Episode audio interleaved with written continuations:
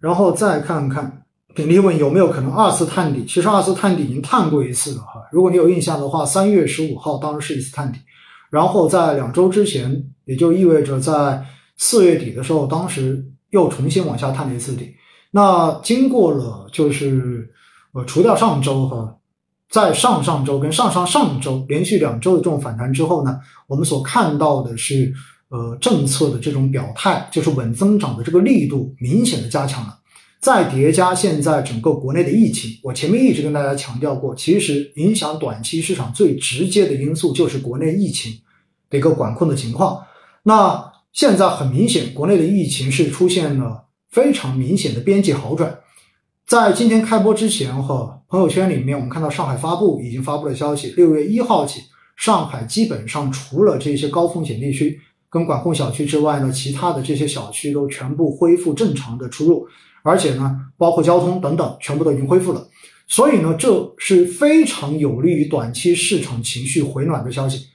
而且呢，大家要知道啊，在整个呃，像上海长三角地区的这个疫情没有得到缓解之前，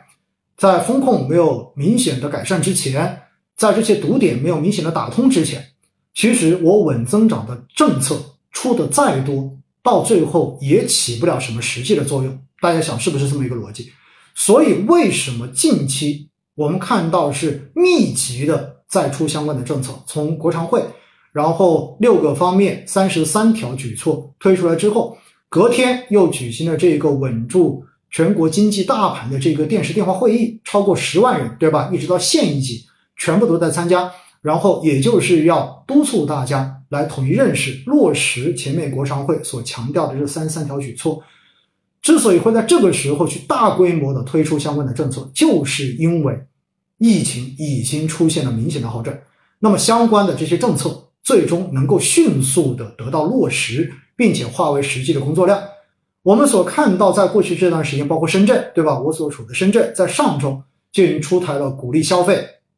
的一系列的一篮子的计划，哈。甚至于我看到有朋友都跟我开玩笑说，哈，能不能到深圳来买辆车？因为对于这个上牌放松了，然后买车给补贴，对不对？然后买东西给补贴，买电器、买数码都最高可以给到百分之十五的一个政府补贴。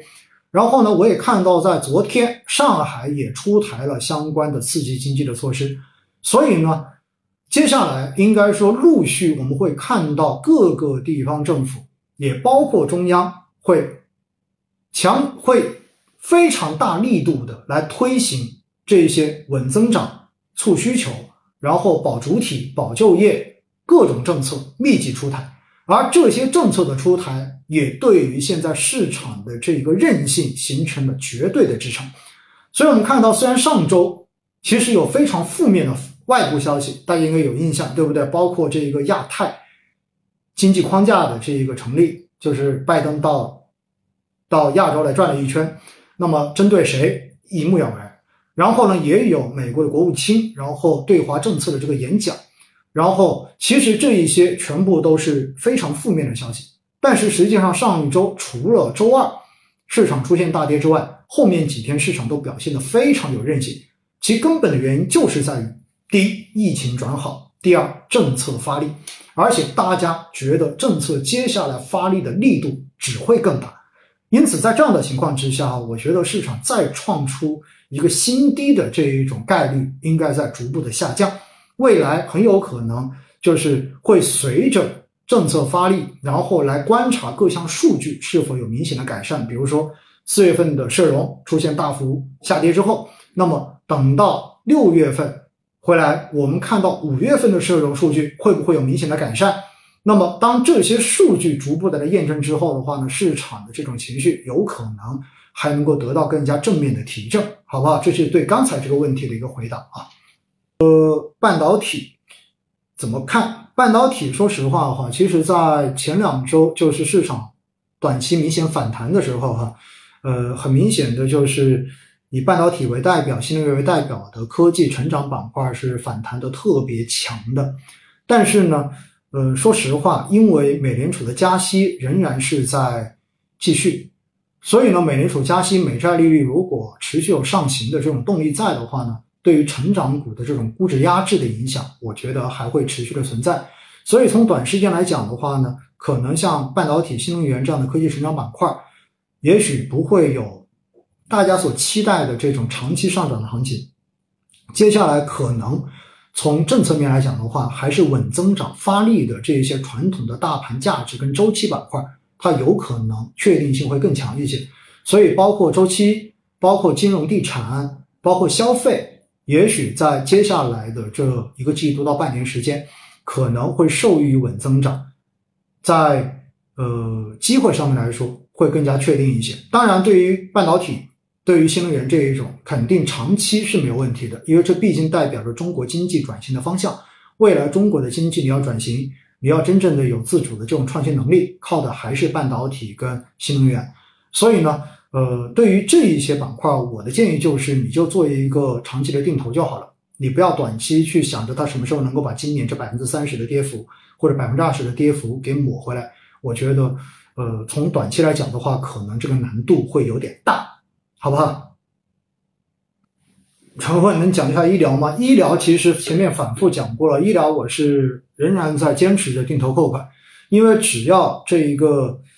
行业在，只要你认为中国老龄化未来会需要更多的这种医疗的支出，只要你认为中国老百姓未来的这个收入是在持续增长的，那么其实医疗的这一个方向大体上面就不会有什么问题。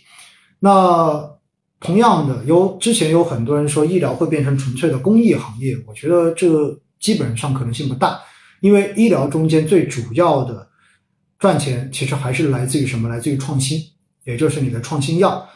包括你的创新的医疗器械。而要创新，就必须要鼓励资本的参与。因此呢，其实哈，包括医疗也好，包括中概也好，在很多时候呢，都是呃当。有负面的因素在的时候，大家对于负面因素的这种解读总是会超出它的实际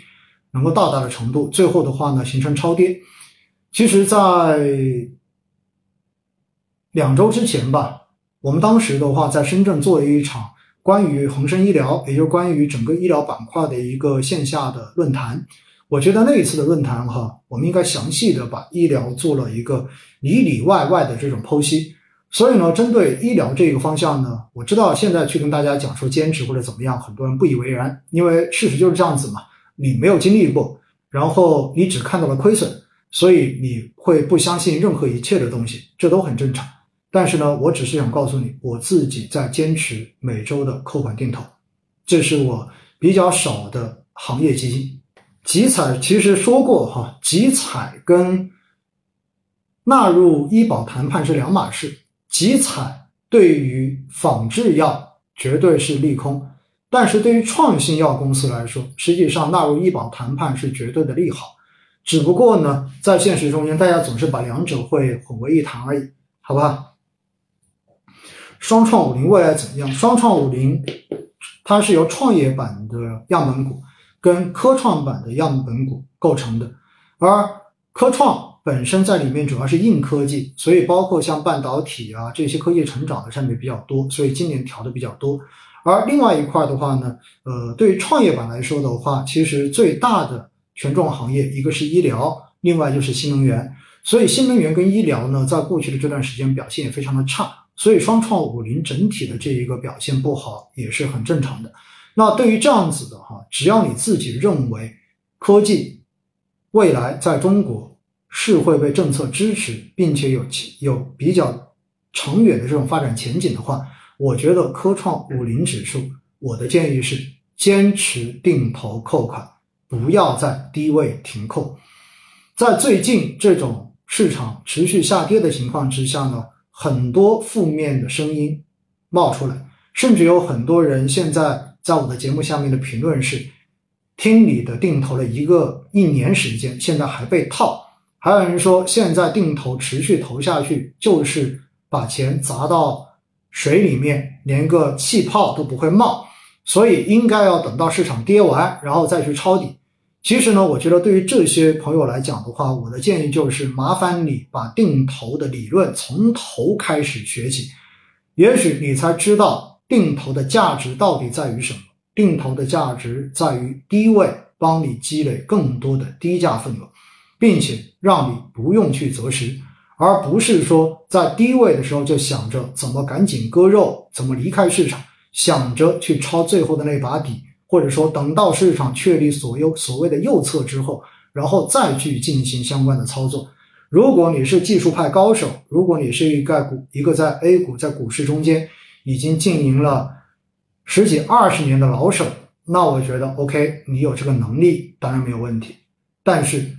如果你并不具备这样的专业能力的话，我的建议是利用这样的机会，好好的补补专业知识，补补基础知识，也许可以帮助你去好好的理解市场的波动，并且能够在这个波动的过程中间。做出正确的动作。